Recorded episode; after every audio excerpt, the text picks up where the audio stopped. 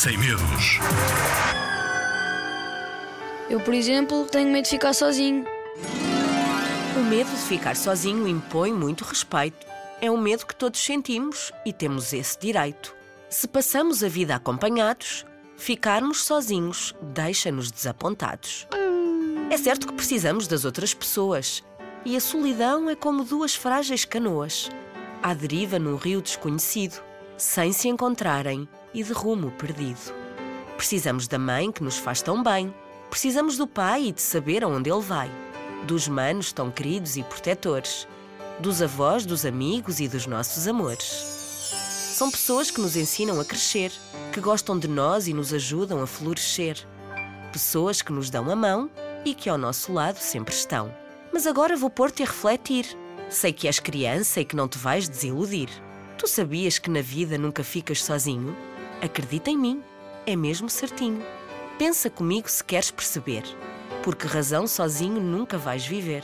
Se por perto não tiveres mãe, pai ou avós, respira fundo e entende que não estás a sós. Estou a baralhar-te? Espero bem que não. Aposto que há crianças que já me deram razão. Sim, é verdade. Nunca estás sozinho, porque te tens a ti para percorrer o teu caminho. Ficaste agora surpreendido? Mas faz ou não faz sentido? Se também tu és uma pessoa, nunca estarás sozinho. Boa? Far-te-ás toda a vida companhia. Sentirás felicidade, tristeza e rebeldia. Serás dono de todos os teus momentos e porás em prática cada um dos teus talentos. A solidão é sentimento dos mais crescidos, que da pureza da vida andam tão esquecidos. A solidão só nasce dentro de nós, quando não cuidamos da vida e ela passa, veloz.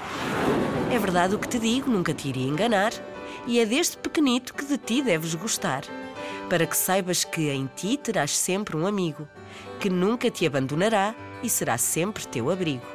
Tu, tu e tu, a pessoa mais importante que tem nas mãos um futuro brilhante.